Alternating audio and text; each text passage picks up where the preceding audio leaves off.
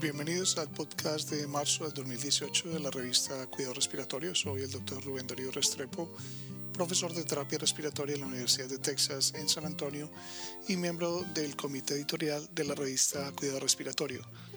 Este podcast llega a ustedes gracias a la colaboración de Gustavo Holguín, jefe de kinesiología del Hospital Pediátrico Juan P. Garrahan en Buenos Aires, Argentina, terapeuta respiratorio certificado y fellow internacional de la Asociación Americana de Cuidado Respiratorio. Igualmente agradecemos a Rodrigo Almejeria, terapeuta respiratorio, certificado en la Unidad de Paciente Crítico Pediatría de la Universidad Católica de Chile y finalmente a Diana Marcela Restrepo Cerrato, terapeuta respiratoria, certificada en la Universidad Santiago de Cali y profesora adjunta de la Universidad de Texas en San Antonio. Este es el resumen de este mes. El editor escogido por este mes Lab y colaboradores evalúan la terapia de cánula nasal de alto flujo después de la liberación del ventilador. Un grupo recibió cánula nasal de alto flujo inmediatamente después de la extubación, mientras que el otro solo si el requerimiento de oxígeno era mayor de 4 litros por minuto. El uso temprano de cánula nasal de alto flujo se asoció con una, con una disminución de la infección pulmonar y una reducción en el uso de la terapia broncodilatadora. El segundo grupo demostró una estadía más corta en la UCI y menos días en el hospital. Dries sugiere que el uso temprano de cánula nasal de alto flujo podría facilitar la eliminación de la secreción con una disminución potencial de los patógenos pulmonares y la exposición a bacterias gram negativas. Estos hallazgos respaldan el uso creciente de la cánula nasal de alto flujo en la unidad de cuidado intensivo.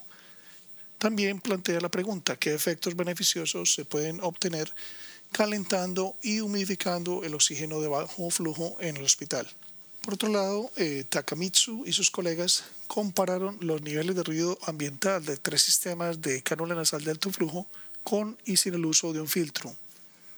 Los sistemas Venturi, cánula nasal de alto flujo, crearon los niveles de ruido más altos que se atenuaron mediante el uso de un filtro. El sistema de cánula nasal de alto flujo con un compresor integral tenía el nivel de ruido más bajo. Estos sistemas pueden crear niveles de ruido equivalentes a una eliminación de basura. El impacto del ruido en la comodidad del paciente y el sueño deben abordarse. Itagaki y Nishimura señalan que estos niveles superan los recomendados y que las mejoras en la función respiratoria deben equilibrarse con el posible impacto negativo en el cuerpo como un todo. La ventilación no invasiva ha sido uno de los avances importantes en la ventilación mecánica en las últimas dos décadas. La ventilación no invasiva a lo largo eh, a largo plazo ha demostrado ventajas para los pacientes con enfermedad neuromuscular, pero el éxito a lo largo del tiempo sigue siendo una preocupación. Su y colegas evaluaron las tasas de mantenimiento a cinco años de la ventilación no invasiva en 180 sujetos con enfermedad neuromuscular. Descubrieron que la ventilación invasiva se aplicó para una duración similar en la mayoría de los sujetos con éxito continuo durante el periodo de estudio de cinco años. Sin embargo, la progresión del ELA, de la esclerosis lateral amiotrófica, requiere un mayor apoyo, incluida la transición a la ventilación invasiva. Busaid y colaboradores discuten esta progresión natural del ELA y cómo a pesar del deseo de evitar la traqueostomía, la ventilación invasiva juega un papel importante en el, tratamiento prolongado. La ventilación mecánica prolongada como un marcador de enfermedad crónica crítica es una consecuencia de la mejora de la atención de la UCI. Herer y Bertrand encontraron que la ventilación mecánica prolongada se asoció con fallas en el destete, reingresos y mortalidad un tercio de las asignaturas de ventilación mecánica prolongada requirieron la readmisión a la UCI en el primer año. Estos datos sugieren precaución con respecto a la ventilación mecánica prolongada y el valor de evaluar los resultados importantes para el paciente. Berlinsky y sus colegas evalúan la sacudida y la actuación del, del inhalador de dosis medida presurizado en la dosis emitida de fluticasona con una cámara de retención demuestran que los retrasos entre la sacudida y la activación de una suspensión de corticosteroides resultan en un aumento en la dosis emitida de la segunda actuación. Esto puede ocurrir comúnmente con la administración de inhaladores de dosis medida presurizada con una cámara de retención. Este trabajo destaca la importancia de la educación del cuidador y el paciente sobre el uso de tal inhalador. Por otro lado, Awad y Berninsky evaluaron el impacto de las combinaciones de nebulizador jet compresor en la administración del buterol.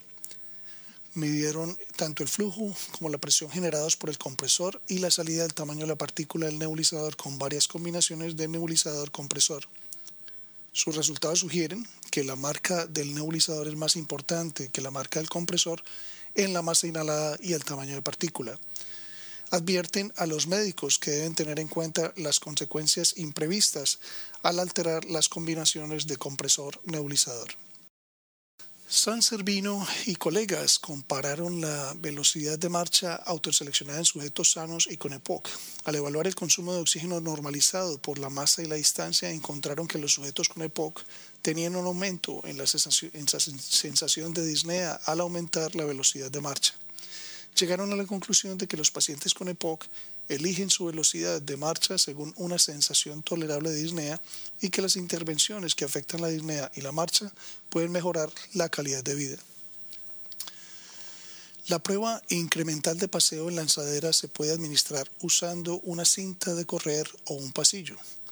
En cualquier caso, los resultados se utilizan para adaptar la prescripción de ejercicio. Oliveira y sus colegas compararon estos métodos en sujetos con bronquiectasias y encontraron que los métodos no eran intercambiables. Hubo una mayor distancia para caminar usando la cinta de correr, pero obtuvieron respuestas fisiológicas similares. Estos datos son importantes para evaluar la respuesta al entrenamiento aeróbico.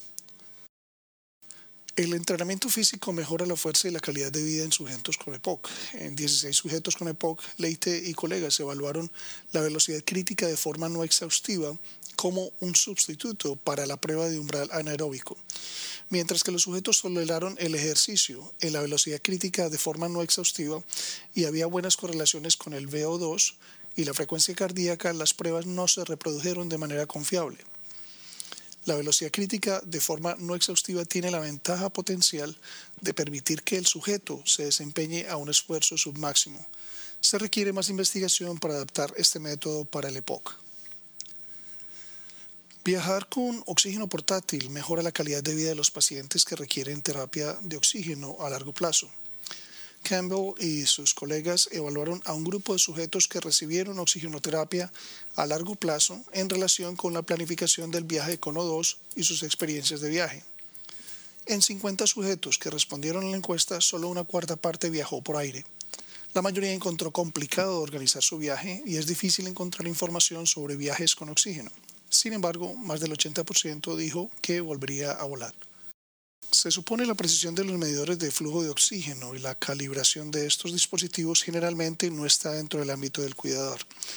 Dupres y colaboradores evaluaron la precisión del flujo de oxígeno suministrado por los clínicos de oxígeno en la atención de emergencia hospitalaria y prehospitalaria evaluaron flujos de 2 a 12 litros por minuto. Sus resultados sugieren que la mayoría de los medidores de flujo proporcionan flujos suficientemente precisos para el uso clínico.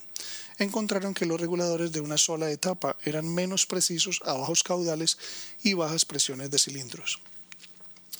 Por otro lado, Cacao y colegas compararon la distancia máxima de caminata durante la prueba de caminata de 6 minutos en niños sanos en Brasil. En un estudio de casi 1.500 sujetos establecieron valores de referencia los muchachos caminaron un poco más que las chicas. La fortaleza del estudio radica en el tamaño de la muestra y el uso de voluntarios de un país grande con diferentes regiones climáticas, socioeconómicas y culturales. La revisión narrativa de este mes se refiere a la efectividad de la espirometría incentiva en la prevención de complicaciones pulmonares posoperatorias. La introducción de la espirometría incentiva se produjo con muy poca evidencia y en las décadas siguientes poco se ha hecho para apoyar su uso rutinario. El Toray y sus colaboradores señalan correctamente, de acuerdo con las pautas de la práctica de la ARC, que el uso de espirometría incentiva posoperatoria no está respaldado por evidencia de alto nivel. Los terapeutas respiratorios pasan mucho tiempo entrenando la espirometría incentiva, una terapia que de hecho puede tener poco efecto. Deberíamos volver a evaluar el uso de la espirometría incentiva en sujetos en riesgo y buscar más alternativas basadas en la evidencia. Smith, Moller y colaboradores proporcionan una revisión sistemática de los resultados informados por los pacientes relacionados con la carga de síntomas en sujetos con fibrosis quística. Estos autores identifican cinco resultados informados por los pacientes relacionados con la exacerbación de la fibrosis quística en, la literatura. Encuentran que solo dos de estas medidas se desarrollaron específicamente para medir los síntomas durante las exacerbaciones y solo una cumple con todos los criterios de las pautas de la FDA. Los autores concluyen que todavía no se ha desarrollado un instrumento para evaluar los síntomas específicos de la exacerbación en la fibrosis quística. Los esperamos el próximo mes. Para recibir el contenido tanto de esta edición de la revista como de las pasadas, visite nuestra página web www.rsjournal.com y allí podrá suscribirse para recibir los podcasts de las próximas ediciones.